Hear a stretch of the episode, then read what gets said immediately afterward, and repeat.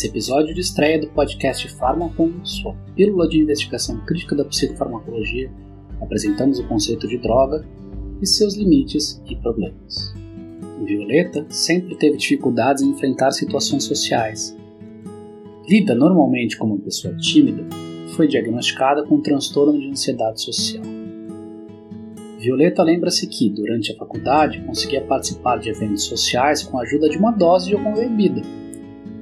Antes de ir para uma festa, tomava duas ou três latinhas de cerveja em sua casa, o que a ajudava a relaxar.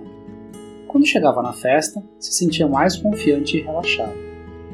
Já na festa, bebia só mais uma ou duas cervejas. Ela temia que, se bebesse mais, iria fazer alguma besteira e se expor ao ridículo. Olá pessoal, sejam bem-vindos ao Farmacom. Eu sou Caio Maximino e sou professor da Universidade Federal do Sul e Sudeste do Pará. Esse é o primeiro episódio desse podcast que irá tratar de questões relacionadas às drogas e substâncias que afetam a mente, sejam elas usadas para recreação, sejam elas usadas para tratamentos. Para começar essa discussão, vamos a uma pergunta que parece meio besta, mas que tem uma resposta bem complexa. Você sabe o que é uma droga?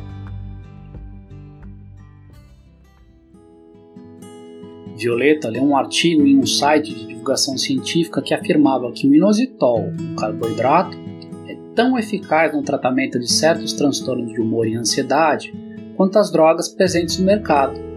Ela fez uma pesquisa de literatura em bases de dados científicos e descobriu que o inositol apresentou eficácia em alguns casos em estudos randomizados controlados por placebo, padrão ouro nas pesquisas farmacológicas. Violeta gosta da narrativa de que o inositol é um produto natural e não uma droga, e decidiu parar de tomar a medicação receitada para o transtorno de ansiedade social e começar a tomar inositol. Se você procurar na Wikipédia, vai ver que droga é qualquer substância que cause uma mudança na fisiologia do organismo quando consumida. Essa fisiologia, é claro, inclui a mente e o comportamento. Na farmacologia, a área da ciência que estuda as drogas, uma droga é uma substância química, normalmente de estrutura conhecida, que, quando administrada em um organismo vivo, produz um efeito biológico. As drogas psicoativas, que são o foco desse programa, são substâncias químicas que afetam o funcionamento do sistema nervoso central. As drogas psicoativas, que são o foco desse programa, são substâncias químicas que afetam o funcionamento do sistema nervoso central, alterando funções psicológicas como percepção, humor ou consciência. A farmacologia é a área que estuda as drogas, ou fármacos. A palavra fármaco vem do grego pharmakon, daí o nome desse podcast. A palavra fármacon tem pelo menos três sentidos importantes: remédio, veneno ou bode expiatório. Os dois primeiros sentidos se referem àquele que é dado pelo senso comum à farmacologia e à toxicologia, enquanto o terceiro sentido se refere a um ritual que era realizado na Grécia Antiga, o fármacos, em que um escravo, um deficiente físico ou um criminoso era expulso da comunidade em tempos de desastre, fome, invasões por exércitos inimigos ou pandemias, ou em períodos de crise na crença de que essa expulsão traria a purificação da comunidade. No dia a dia, costumamos nos referir às drogas nos dois sentidos: no sentido de remédio, aquelas drogas que compramos na drogaria, e no sentido de veneno. Por exemplo, quando falamos sobre algumas drogas ilícitas. Mas costumamos dissociar essas duas coisas. Um remédio não é normalmente entendido como um veneno e vice-versa. Nem sempre foi assim, no entanto. Além do duplo sentido da palavra fármaco, também existe um sentido quase que literal durante toda a história da farmacologia e da toxicologia de que uma mesma substância apresenta essas duas naturezas. Por exemplo, o alquimista Paracelso, considerado por muitos um pioneiro da revolução médica da Renascença, é normalmente descrito como o pai da toxicologia. Em 1538, escreveu é somente a dose que faz o veneno. Sola doses facit venenum. Paul Ehrlich, o pai da farmacologia, descobriu uma cura para sífilis em 1909, arsfenamina ou salvarsan.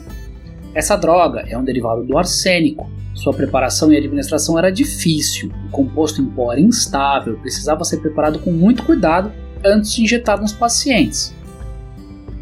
Uma das drogas mais utilizadas hoje para o tratamento de insuficiência cardíaca, a digoxina, apresenta alta toxicidade em doses um pouquinho mais altas.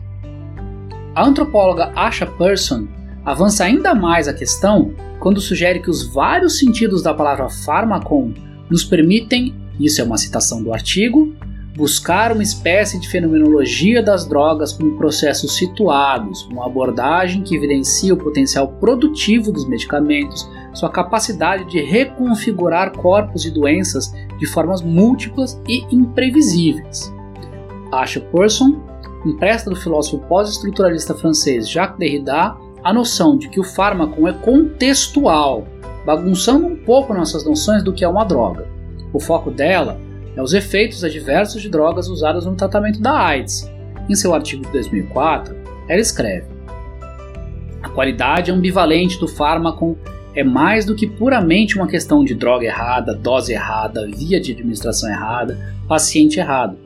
As drogas, como no caso da terapia antirretroviral, têm a capacidade de serem benéficas e prejudiciais para a mesma pessoa ao mesmo tempo. A World Athletics, o órgão regulatório do atletismo, proíbe os competidores de utilizar psicoestimulantes e esteroides. Essas substâncias são testadas rotineiramente em exames antidoping. Um treinador de uma equipe de atletismo instruiu sua equipe a tomar grandes doses de inositol todo dia. Como o inositol é somente um tipo de carboidrato, não costuma ser detectado em exames antidoping. A equipe sentia que sua energia estava aumentada depois que começou a tomar o inositol e apresentava uma postura mais positiva sobre suas capacidades. Uma equipe adversária, no entanto, apresentou uma queixa formal contra o treinador, alegando que ele havia desrespeitado as regras da World Athletics.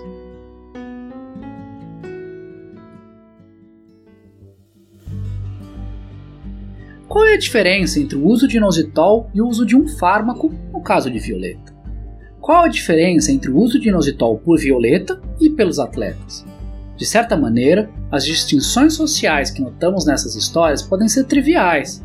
O inositol pode ser um carboidrato, mas quando consumido em grandes doses, apresenta efeito psicoativo, isso é, altera a mente e o comportamento, com efeitos terapêuticos positivos e efeitos adversos negativos.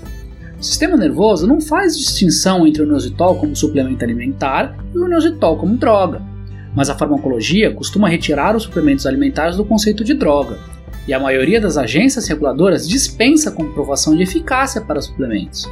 Um furo que é aproveitado por muitas empresas desonestas para vender produtos naturais ou suplementos alimentares afirmando produzirem efeitos sobre o sistema nervoso. Esses efeitos são normalmente chamados de nootrópicos porque esses produtos normalmente são vendidos como capazes de melhorar a memória e a atenção, o que nos leva a uma outra pergunta: que tipo de sociedade valoriza o melhoramento de funções psicológicas através de drogas, fármaco no sentido amplo? Por que esse tipo de efeito rápido, cosmético, não terapêutico seria desejável? Em que tipo de uso cosmético em que esse tipo de uso cosmético difere do uso terapêutico? ou seja, aquele feito por pessoas que, em tese, apresentam algum tipo de transtorno, como transtorno de déficit de atenção e hiperatividade. Em que esse tipo de uso difere do uso em doping? Todas essas questões nos ajudam a revelar a complexidade do campo da psicofarmacologia e por que algo que parece tão simples como o conceito de droga pode ter questões mais profundas envolvidas. É isso aí então, pessoal. Fiquem ligados para os próximos episódios. Você ouviu Pharmacon, sua pílula de investigação crítica da psicofarmacologia.